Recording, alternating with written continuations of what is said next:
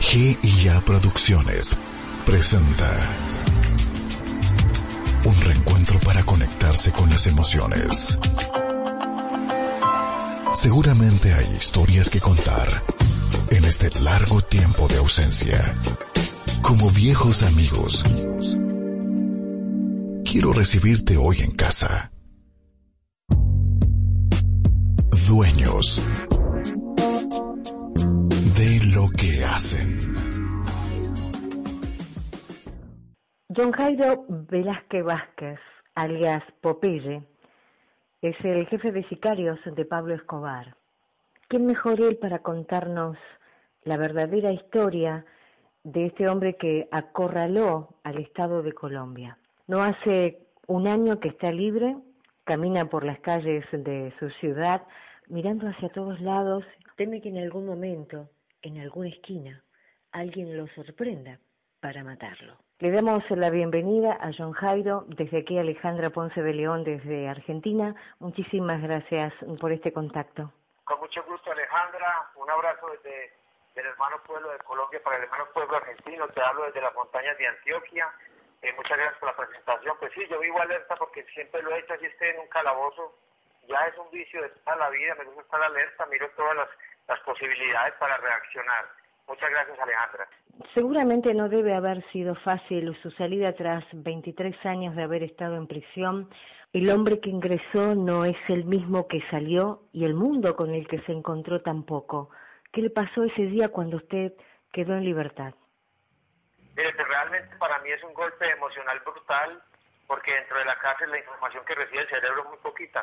Levantada a las 6 de la mañana, el desayuno a las seis y media, el almuerzo a las 9 de la mañana y la comida a las 2 de la tarde, siempre lo mismo, el, televisor prendido de 6 de seis, y media de la mañana a 6 de la tarde que me encerraban, toda la misma información, los mismos guardias, el mismo color grisáceo del calabozo, el mismo lugar, eh, el, última, el, último lugar donde estuve fueron 10 años aislado en la cárcel de Confita Boyacá, las mismas personas durante todo este tiempo.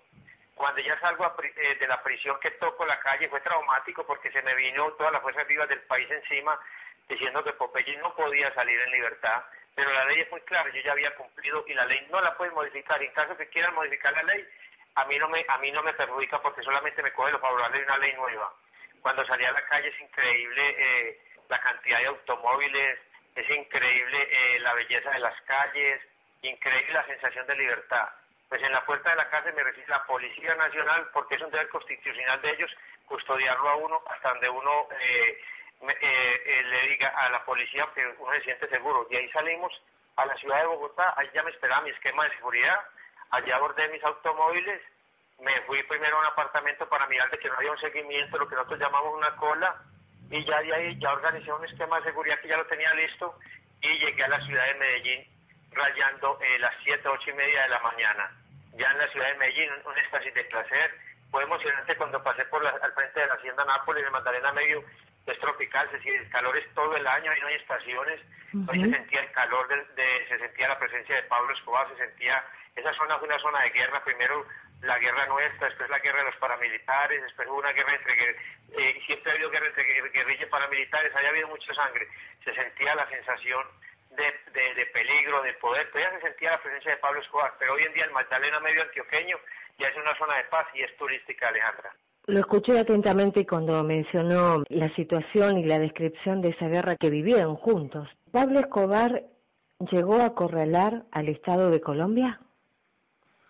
Pablo Escobar Gaviria, con nosotros que éramos sus asesinos de confianza, eh, había un círculo cercano, el primer anillo, que éramos 12, después ya venían más de 2.500 hombres, casi 3.000, eh, se arrodilló al Estado de Colombia.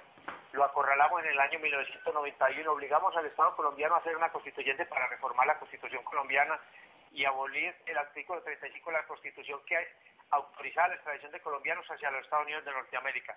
Al caer la extradición el 15 de junio de 1991, me someto yo primero a la justicia, porque con eso habíamos quedado con el gobierno colombiano, que ellos se encargaban de, coger la mayoría constituyente, otros constituyentes los pagó Pablo Escobar, otros constituyentes los convenció el dueño del periódico más importante de Colombia, porque le teníamos secuestrado al hijo Francisco Santos Calderón, que después fue vicepresidente de la República de Colombia, Cuando cayó la extradición, pues la promesa era que se entregara el hombre más importante de Pablo Escobar. Era Giorgio Jairo Velázquez Vázquez Popeye. Me entregó a la cárcel La Catedral y allí estuvimos 13 meses medio. Sí, se acorraló el país, eh, hubo más de 50, eh, hablaban de 3.000 muertos, pues la realidad es que hubo casi 50.000 muertos. Se mató un candidato a la presidencia de la República, el doctor Luis Carlos Galán. Se mataron dos ministros de justicia, el doctor Rodrigo Lara Bonilla en el 84, el doctor Enrique Los Mutra, y se, y se eh, hirió en la cortina de hierro el ministro de justicia, Enrique Parejo González. Hubo 540 policías muertos en las calles de Medellín, 800 heridos, hubo magistrados, jueces, eh, periodistas muertos, dueños de periódicos, periodistas reporteros y periodistas ranqueados como Enrique Pulido. Se, el cartel de Medellín explotó un avión en pleno vuelo eh, saliendo del aeropuerto de Doral, Bogotá, rumbo a Cali. Eh, fue una orgía de sangre, hubo 250 bombas en el país. Hablando sobre mm, distintos lugares que usted acaba de mencionar, mm, de pronto me detengo eh, en la catedral. Allí hubo muchas visitas. Se habló de futbolistas. ¿Acaso estuvo la visita también de Diego Armando Maradona? ¿Es verdad eso? Mire, yo soy una persona que siempre hablo con la verdad. Eh, yo tengo respeto por el, por el astro del fútbol eh, argentino, nunca aprovecho los micrófonos para hacerle daño a una persona de esas, porque sería muy fácil decir que sí para buscar protagonismo muy fuerte, pero yo soy una persona honesta a pesar de mi pasado. Nunca estuvo el futbolista Diego Armando Maradona en la cárcel de la Catedral, ni nunca lo vi con Pablo Emilio Escobar Gaviria. En la cárcel de la Catedral fueron de muy buena fe René Higuita, porque René Higuita es un buen ser humano. René Higuita no hace las cosas por dinero, no las hace pensando, él las hace de corazón. Porque cuando él visitó la cárcel de la Catedral, ahí donde él se paró había unos periodistas, se subió en el camión y subió a visitarnos, a jugar fútbol, a respaldar el proceso de paz que en ese momento estaba Antioquia muy feliz porque Pablo Escobar y nosotros estábamos tras las rejas y se hablaba un buen futuro para el país. Allí estuvo el futbolista Leonel Álvarez, que ahora es un gran técnico. Muchos futbolistas, pero de buen corazón a jugar fútbol. No llevaron ni siquiera dinero de allá, ni nos llevaron nada. Fue todo de buen corazón. Y hablando de fútbol, también dentro de las versiones, y quién mejor que usted para, para aclararlo, eh, se supo decir que Pablo Escobar había pagado para que Medellín obtuvieran la Copa Libertadores. No, señorita, eso fue en el año 1989, no el Medellín, sino el Nacional. El patrón era hincha del Medellín, pero también admiraba el Nacional. El patrón lo llamaban un hincha sandía, verde por fuera y rojo por dentro, porque el Nacional es verde y el Medellín es rojo, no. El patrón no pagó la Copa Libertadores de América, el, patrón era un hincha nomás y, y cuando había un jugador mal por ahí ayudaba con un dinerito, pues tampoco era accionista del Medellín ni del Nacional. El patrón, eh, yo estaba con él cuando se jugó la Copa Libertadores de América, se emocionó porque fue un gran triunfo pues para, para el pueblo antioqueño. Y en esa época había guerra con los carteles de la droga. El cartel de Cali sí era dueño del, del, América de Cali. Y le tenían bronca al Medellín y al Nacional. Entonces, eso fue una, fue una victoria eh, pírrica, pero fue una victoria. Yo me acuerdo que en esa guerra entre fútbol eh, había un, árbitro que una vez estaban jugando el América de Cali y el, equipo de Medellín en la ciudad de Medellín. Un tal Chucho, eh, de frente le robó el partido a, al Medellín, en aquí en el Atanasio Girardot Medellín, Pablo Escobar lo mandó a matar y pararon el fútbol por un año. Todo aquel que estuviese en contra de la organización o de algo que no le gustara a Pablo Escobar, ¿se pagaba con la vida, John? Mire, Pablo Escobar tenía dos metales que eran muy buenos, que era plomo o plata. Y usted escogía qué quería. Si quería plata, él respetaba la vida, y pero tenía que hacer lo que quisiera la organización. Y si quería y si quería plomo, se le daba todo el plomo que requiriera la situación. Y hablando de ese plomo, de esa organización, usted que fue jefe de sicarios, ¿cómo operaba usted? Mire, la organización del cartel de Medellín, liderada por Pablo Emilio Escobar Gaviria y financiada por por, por los jefes del, cartel de Medellín, que eran Pablo Escobar Gaviria, José Gonzalo Rodríguez, el mexicano, y José Luis Estrada Vázquez, había mucho dinero, había una infraestructura, había un grupo de inteligencia, había otro que proveía armas, motos, uniformes de la policía, helicópteros, aviones, todo para la guerra. Cuando había que ejecutar un objetivo, primero se estudiaba qué seguridad tenía el objetivo, si era un objetivo eh, que tenía escolta, si era un objetivo que andaba solo. Pues ya según fuera eh, eh, las características de la seguridad del objetivo o la dificultad para llegar a este objetivo, se utilizaban todos los métodos posibles porque estaba todo el dinero, estaba todo el poder y estaban todas las armas, señorita. A pesar de tener todo el dinero, en algún momento supongo que no todo lo tenían bajo control, que alguna de las operaciones, de los objetivos que debían hacer, te han fallado, porque siempre se han contado los aciertos, pero también hubo desaciertos. ¿Hubo objetivos fallidos? Porque nosotros no éramos eh, el ángel de la muerte. Nosotros éramos eh, seres humanos que fallamos mucho. Pocas veces fallamos. Recuerdo yo cuando el patrón eh, planea la muerte del ministro de Justicia Enrique Parejo González. Enrique Parejo González fue ministro de Justicia en la República de Colombia, autorizó varias extradiciones. Pablo Escobar Gaviria lo declaró objetivo militar. El ministro era fuerte, hablaba feíto y, y más bien como pecuequita el ministro. Pablo Escobar lo declaró objetivo militar y el ministro sale corriendo. ¿Y dónde lo va a guardar el Estado colombiano? Lo guarda en la cortina de hierro para esa época en Budapest. Lo guardan allí, lo mandan como, como embajador.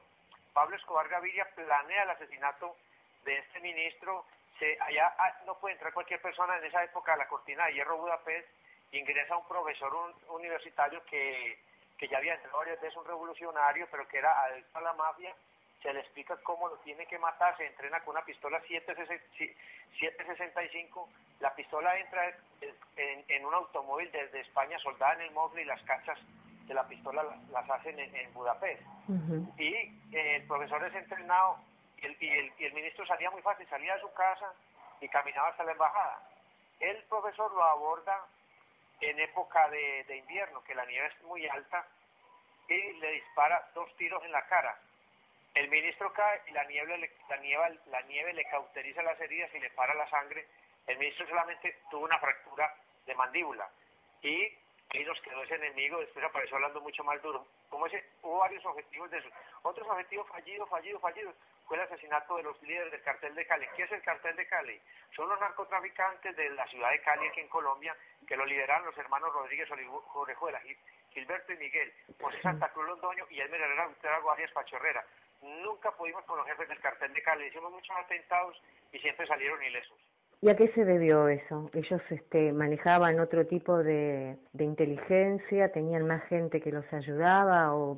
No, para la época la policía colombiana, que es otra policía diferente a la hoy, porque tenemos que ser muy serios en eso, la policía ha cambiado. Para la época la policía se parcializó en contra nuestra porque nosotros estábamos matando policías y protegían a los jefes del cartel de Cali. Inclusive los norteamericanos protegían a los jefes del cartel de Cali porque ellos están ayudando a acabar con nosotros. Y la DEA, después de que el cartel de Cali acabó con nosotros, acabó la DEA con el cartel de Cali. John, ¿cómo hizo para sobrevivir 23 años en la cárcel? pues yo realmente he sido avispadito, soy una persona que estoy mirando constantemente. Eh, sobreviví a Pablo Escobar en la calle, como se llama mi libro, Sobreviviendo a Pablo Escobar, y entre prisión estuve 23 años, 3 meses. Estuve en una guerra en la cárcel modelo entre el año 99 y 2001, esa guerra fue entre paramilitares y guerrilla, porque es que la cárcel es un reflejo de la sociedad, lo que sucede afuera en la calle sucede dentro de la cárcel. Aquí en Colombia hubo una guerra muy cruenta entre paramilitares y guerrilla y eso llegó a la cárcel. Pues yo sobreviví porque hice buenas alianzas, tuve mucha disciplina y porque soy avispadito, gracias a Dios. En prisión recibí siete atentados, de los cuales eh, salí herido y otro envenenado, pero ir adelante. Y gracias a mi astucia, a mi disciplina, y que me, y tengo cinco guardaespaldas muy importantes, que es el buen Dios, el Espíritu Santo, Jesucristo, la Virgen de Carmen y el Ángel de la Guarda. Las vivencias durante estos últimos 23 años en la cárcel, sumado a los años que estuvo junto a Pablo Escobar, ocupan cronológicamente cada uno de los capítulos de su segundo libro, Sobreviviendo a Pablo Escobar. Sí, Alejandro, muchas gracias por la pregunta. Sí, cronológicamente hay historias de la cárcel, hay historias que son dramáticas, de mucha sangre, de mucha tensión, de, de, angustia, de conocer la cárcel, de, de, cómo se vive dentro de una cárcel. Y también hay anécdotas, porque allí también hay risa. Y la felicidad yo nunca la dejé, yo siempre he sonreído, eh, siempre he tenido un espíritu muy fuerte. He estado encerrado en un calabozo a 14 meses a 44 grados de temperatura y no he flaqueado. Hago chistes, eh, me volví un experto en hormigas porque en mi calabozo había hormigas. Con, con estas hormiguitas pues, aprendí mucho de hormigas. Soy muy fuerte. El libro es cronológicamente, hay muchas historias que usted se mete a internet y puede verificar que son ciertas. El libro fue hecho con el alma, con el corazón, fue hecho en la prisión y yo tengo la, habilidad de meter el actor en la cárcel. Vamos a ver cómo me va con, las de, de, meter el lector en la cárcel. Vamos a ver cómo va con las personas que me lean. Estoy muy orgulloso cuando una persona me lee y me hace una crítica constructiva y destructiva. Si es destructiva, pues la tomo para mejorar en mi próxima obra. Siguiendo el hilo de su relato, me pongo a pensar que para llegar al lugar que se posicionó Pablo Escobar con el cartel de Medellín, del cual usted era su asesino de confianza, también debieron contar con la complicidad de narcos militares, narcos periodistas, narcos políticos. Mire, una organización como el cartel de Medellín no llega a ser tan grande y tan poderosa y tan destructiva para el Estado colombiano sin contar con agentes del Estado corruptos. Acá había una cosa que llamaba DAS, Departamento Administrativo de Seguridad, unos detectives de civil, ocho mil más o menos, que dependían del Ejecutivo, o sea, del presidente de la República. Estas personas se vendieron al cartel de Medellín, para el asesinato del doctor Luis Carlos Galán, se vendieron en la cartel de Medellín para el atentado al avión de Vía donde murieron siete, personas, se vendieron para muchas muertes de narcotraficantes y nos vendieron mucha información. El DA se vendió también a la ultraderecha colombiana para matar a Bernardo Jaramillo, a un candidato a la presidencia de la República, y para matar al comandante Carlos Pizarro, un líder del M-19, un líder de una guerrilla izquierdista que hizo la paz con el gobierno y buscó la posibilidad de llegar al, al poder mediante las urnas. En ninguna democracia del mundo sucedía lo que sucedía en Colombia. Aquí los pedidos son de cuatro años para la presidencia de la República. Y en el año 89 al año 90, mientras se, estaba eh, en la carrera por la presidencia de la República, murieron tres candidatos a la, a la presidencia de la República en Colombia. A lo último, por W, ganó el doctor César Gaviria Trujillo para el periodo 90-94. Ahora que usted ha nombrado candidatos a presidentes, me remito a un reportaje que no hace mucho tiempo ofreció al diario El País de España Virginia Vallejo, periodista y ex amante del patrón, que aseguró una consolidada relación entre narcopresidentes con el señor Escobar. Precisamente lo nombró a uno de ellos, a Uribe. Sí, mire, eh, Virginia Vallejo es muy importante, conoce la historia, fue lo que usted dice amante de Pablo Escobar, fue la periodista más importante en esa época, la mujer más elegante de este país que se sabía sentar, hacía media, eh, propaganda de media Richie que era muy importante en Colombia. Sí, Virginia Vallejo tiene una pelea casada con el expresidente Álvaro Uribe Vélez, uno de los hombres más importantes de este país. Pero el expresidente Álvaro Uribe Vélez, ¿yo por qué no entra en esa pelea? Porque él está por encima del bien y del mal es un hombre protegido por los norteamericanos, es un hombre protegido por la policía colombiana porque la, constitución ordena que lo protejan, tiene 300 hombres a su lado, es el hombre más poderoso de Antioquia, es el hombre protegido por el ejército, maneja el ejército colombiano, inclusive tiene acorralado al presidente de la República en este momento, es el hombre más poderoso de Colombia. Entonces yo no quiero entrar en esa pelea con el doctor Álvaro Uribe Vélez porque yo estoy buscando un espacio en la sociedad antioqueña y no es prudente para mí entrar a, enfrentarme con él porque yo soy un bandido y la sociedad colombiana no acepta que nadie se meta con Álvaro Uribe Vélez. Entonces me cierro más las puertas. La sociedad colombiana no quiere ir más allá de las narices. La sociedad colombiana, no todos, porque Uribe tiene muchos detractores acá. Eh, yo acabo de hacer un documental en la, de la Hacienda Nápoles para Univisión muy importante. A mí el periodista de Univisión me pregunta, Popeye, esta pista que usted ve aquí pavimentada, más de 1800 metros, ¿Quién la autorizó? Yo digo, el doctor Álvaro Uribe Vélez. ¿Quién es el doctor Álvaro Uribe Vélez? Él es el expresidente de la República de Colombia y fue director de la Aerocivil. ¿Qué, era la Aerocivil? ¿Qué es la Aerocivil? Ellos los autorizan la pista, la pista está autorizada. Entonces me dice el periodista, desde esta pista, ¿cuánta cocaína salió para los Estados Unidos de Norteamérica? Yo digo, el 40% de la cocaína de Pablo Escobar, de Jorge Luis Ochoa Vázquez y de José Gonzalo Rodríguez Gacha salió de esta pista hacia los Estados Unidos de Norteamérica. Y Álvaro Uribe Vélez es un ídolo en Estados Unidos, lo adoran, y entonces usted tomará sus propias decisiones, Alejandra. Entiendo. Ya que nombró a la Hacienda Nápoles el centro de operaciones más imponente que tenía la organización, eh, la distribución de la droga hacia el mundo, ¿cómo se, ¿cómo se organizaba y qué relación, si es que hubo una relación comercial con Raúl y Fidel Castro? Mire, de la hacienda Nápoles eh, salían aviones con cocaína, pues no era mucha la cocaína porque tenían que llevar más combustible porque el vuelo era muy largo. Pero a raíz de México, Pablo Escobar organizó una ruta que llegaba por, por, por, barco a México. Y en México es una ruta muy larga, pero se trataba de apoyar la revolución cubana. De México con aviones de bandera mexicana, porque Raúl Castro, que era el jefe del ejército en esa época, y el que controlaba los aeropuertos militares, el aeropuerto militar allá en, en, en, Cuba, solo exigía que los aviones vinieran con bandera mexicana y con el plan de vuelo de México-Cuba. Allí llegaban los aviones con 500, 600 kilos de cocaína, que la cocaína eh, tenía acopio, Raúl Castro la acopiaba, y de allí en la noche salía en lanchas rápidas hacia Cayo Hueso en Miami. Yo estuve recibiendo mucha esta droga en Cayo Hueso en Miami y la guardamos en unas caletas en Boca Ratón, en, Miami también. Eh, Pablo Escobar tenía un contacto directo con Fidel y con Raúl Castro. Esto, esto, esto nació desde que Pablo Escobar estuvo en Panamá y después pasó a Nicaragua en el año 1984.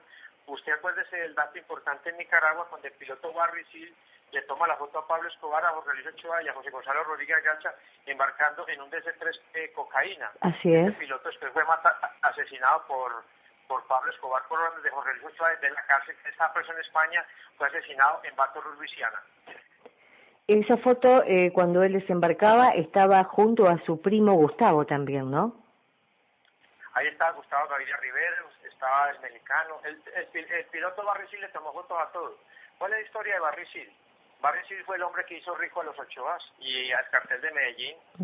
Y Barrisil es, es, detenido en los Estados Unidos de Norteamérica con un viaje de cocaína de los Ochoas y de Pablo Escobar y el mexicano y de Carlos Lede Rivas. Los americanos no son brutos. Lo detienen, le dicen, usted no, no tenemos problema, lo vamos a ayudar, eh, necesitamos una foto cuando estén embarcando la cocaína, porque ellos tenían ese problema en Centroamérica también, acuérdense de los contra nicaragüenses, la guerrilla nicaragüense, todo ese problema que había en Centroamérica, y ahí estaba metido Manuel Antonio Noriega, estaba metido Oliver, no después llegó una cosa de loco, entonces los americanos necesitan una prueba para poder invadir Nicaragua, y entonces esa fue la prueba. ¿Se supo cuál era el verdadero objetivo de Pablo Escobar? El objetivo final de Pablo Emilio Escobar Gaviria era la guerra porque un guerrero vive de la guerra. Él terminó una guerra y habría otra guerra. Nosotros terminamos con tres guerras muy grandes y por eso nos acabaron, porque abrimos muchos frentes de guerra. Una guerra contra el Estado, que es muy delicada, porque es una contra los americanos y el Estado colombiano. Una guerra contra los paramilitares, una guerra contra el cartel de Cali, otro narcotraficantes poderosos. Y otra guerra bravísima aquí en Medellín. El fin de Pablo Escobar era tomar el control político del país, colocar un, un calanchín de él en la presidencia de la República, no es porque él no podía llegar, pero sí colocar a alguien de su confianza para que no hubiera extradición de colombianos hacia los Estados Unidos de Norteamérica, porque Pablo Escobar le temía a un calabozo en los Estados Unidos. Él, sacó ese eslogan que dice, prefiero una tumba en Colombia a un calabozo en los Estados Unidos, porque realmente las cárceles colombianas pues son duras en este momento, pero en esa época eran laxas y al menos uno tenía su, su visita conyugal cada ocho días en esa época. Hoy en día en Colombia con el nuevo régimen penitenciario la visita íntima es cada 30 días y uno está en su país y tiene su visita a sus amigos cada ocho días. Eso también ayuda a superar sus días de cautiverio. Mire, eso es increíble lo que pasa en los Estados Unidos, que no hay una visita íntima. Pues aquí en Colombia todavía, pues a raíz de que el régimen penitenciario fue orientado por los norteamericanos, porque ellos lo pagaron con el Plan Colombia en el año 2002, pues aquí uno todavía ve sus amigos, ya más poquito tiempo porque los americanos vinieron y nos quitaron el tiempo en las cárceles. Eso no se ve sino en estos países pobres que vienen los americanos, que son otra cultura, y vienen y nos quitan la visita en las cárceles, nos dicen cómo tenemos que vivir, nos dicen qué tenemos que comer, nos dicen a quién tenemos que matar, nos dicen quién tiene que vivir. Pero no hace.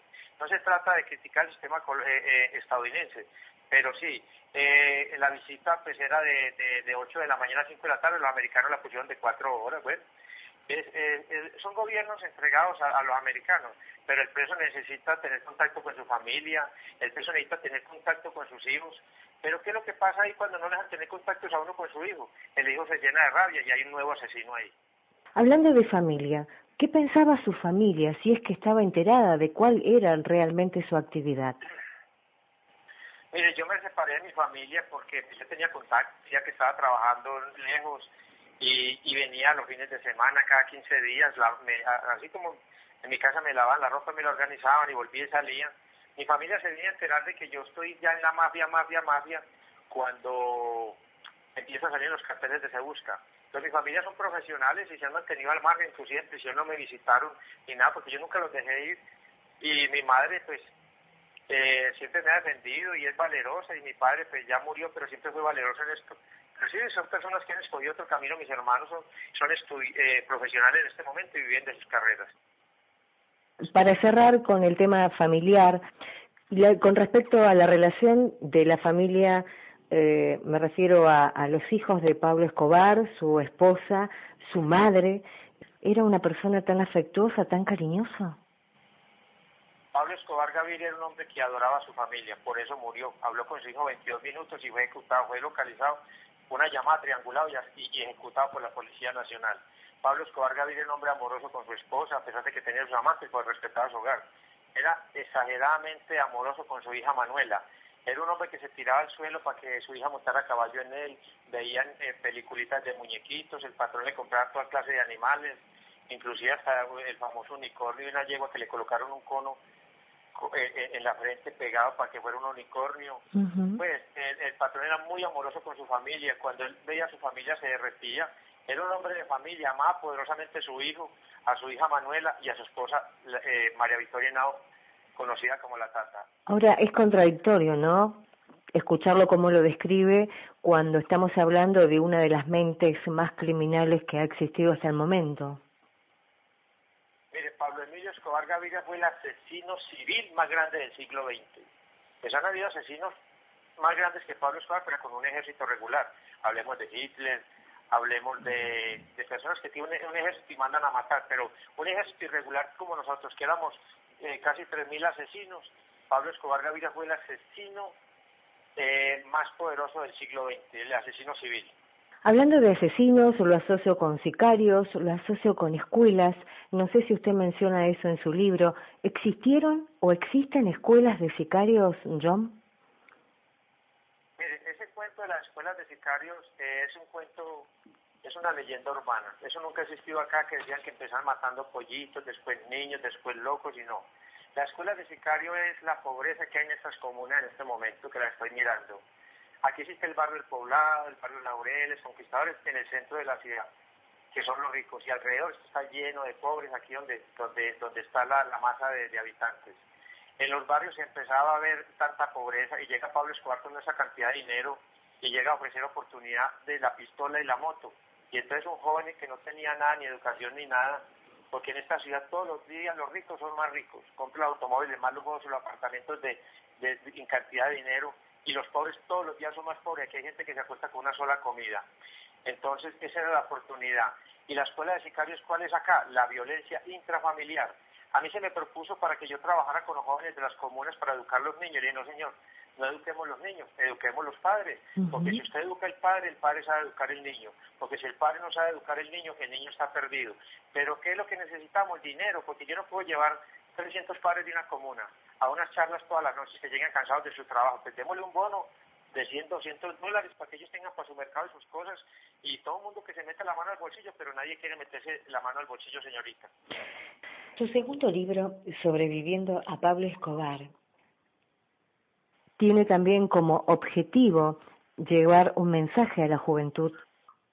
Mire, muchas gracias por su pregunta, Alejandra. Sí, el libro que él está mostrando a los jóvenes, que hay, cómo es la cárcel, cómo es el mundo del narcotráfico, cómo es el mundo del sicariato.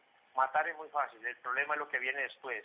Cuando uno llega a la cárcel, en la cárcel no hay domingos, en la cárcel no hay festivos, no hay día del padre, no hay día de la madre, no hay cumpleaños, no hay navidad, no hay nada. Es una cosa de locos. Entonces, ¿qué es lo importante? Que los jóvenes se sientan, lean el libro, eh, se sienten, lean el libro, lo analicen y tomen una decisión cuando mañana se vayan a meter en el microtráfico, porque el grande problema ahora de la Gran República de Argentina y la, República de Colombia no es el gran narcotráfico.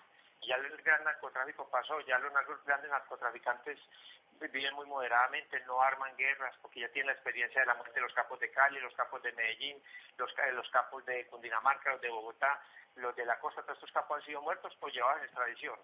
El gran problema es el microtráfico, donde están cada ciudad está colocando 20, 30 muertos mensuales, o muchas de en otras ciudades. En, en Colombia todo el día el microtráfico todos los días en Colombia por el microtráfico mueren 100 personas, en Venezuela mueren 200, en El Salvador mueren tantas. Haga la cuenta cuántos muertos son. Eh, aquí se habla mucho de la guerrilla de las FARC, que son muy dañinos, que es una guerra brutal, que tienen, unos dicen que 7.000 hombres, otros dicen que 15.000, otros que 9.000, otros que 50.000. Así nadie sabe cuántos tienen, porque lo único que saben son ellos.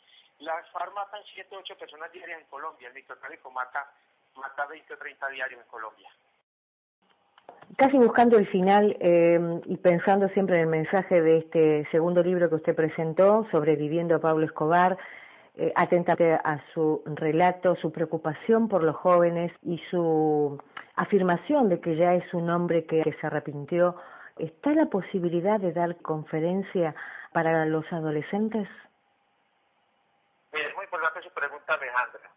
En Colombia hay un, programa que se llama Delinquir no vale la pena. Aquí los estudiantes más indisciplinados de los colegios lo sacan reúnen 100, 200 jóvenes y los llevan a las cárceles, le muestran cómo son los calabozos, cómo vienen las bodegas, sienten los olores de la cárcel, ellos muchos de, allí salen llorando.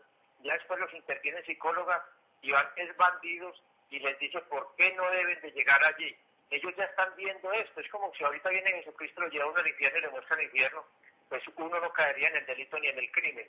Este programa es una terapia de choque, eh, sería muy importante ir a Argentina y hacer este programa, pero que el gobierno argentino preste las cárceles, porque es que los jóvenes no comen cuentos. A los jóvenes hay que llevarlos de frente, la realidad son las cárceles. El problema de la droga, de la drogadicción no solo es de Colombia y Argentina, está Estados Unidos, Australia, China, Japón, es el mundo globalizado que tiene este problema de la droga.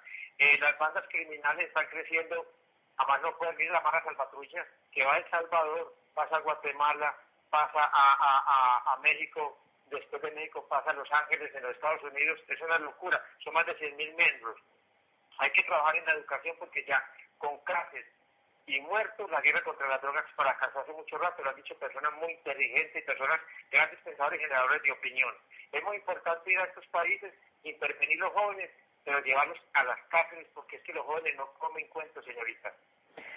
John, lo que usted está diciendo es, es cierto, es muy interesante, eh, plantea una necesidad mundial, pero también no puedo dejar de preguntarle por qué creer que un hombre que es considerado el sicario más cruel por todos los crímenes que ha cometido, eh, está diciendo la verdad y que realmente es su preocupación actualmente lo que usted está planteando.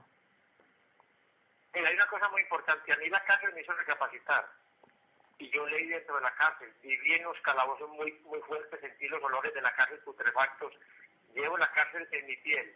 Y entonces la cárcel hizo que yo leyera, la cárcel hizo que yo cambiara mi forma de pensar, de cambiar mi forma de pensar, cambiar mi forma de actuar. Eh, nosotros tenemos un cable que va a la lengua del cerebro. Si yo logro que los jóvenes primero piensen y después hablen, es lograr mucho. Eh, yo quiero que las personas me crean, yo quiero que las personas me vean, que analicen.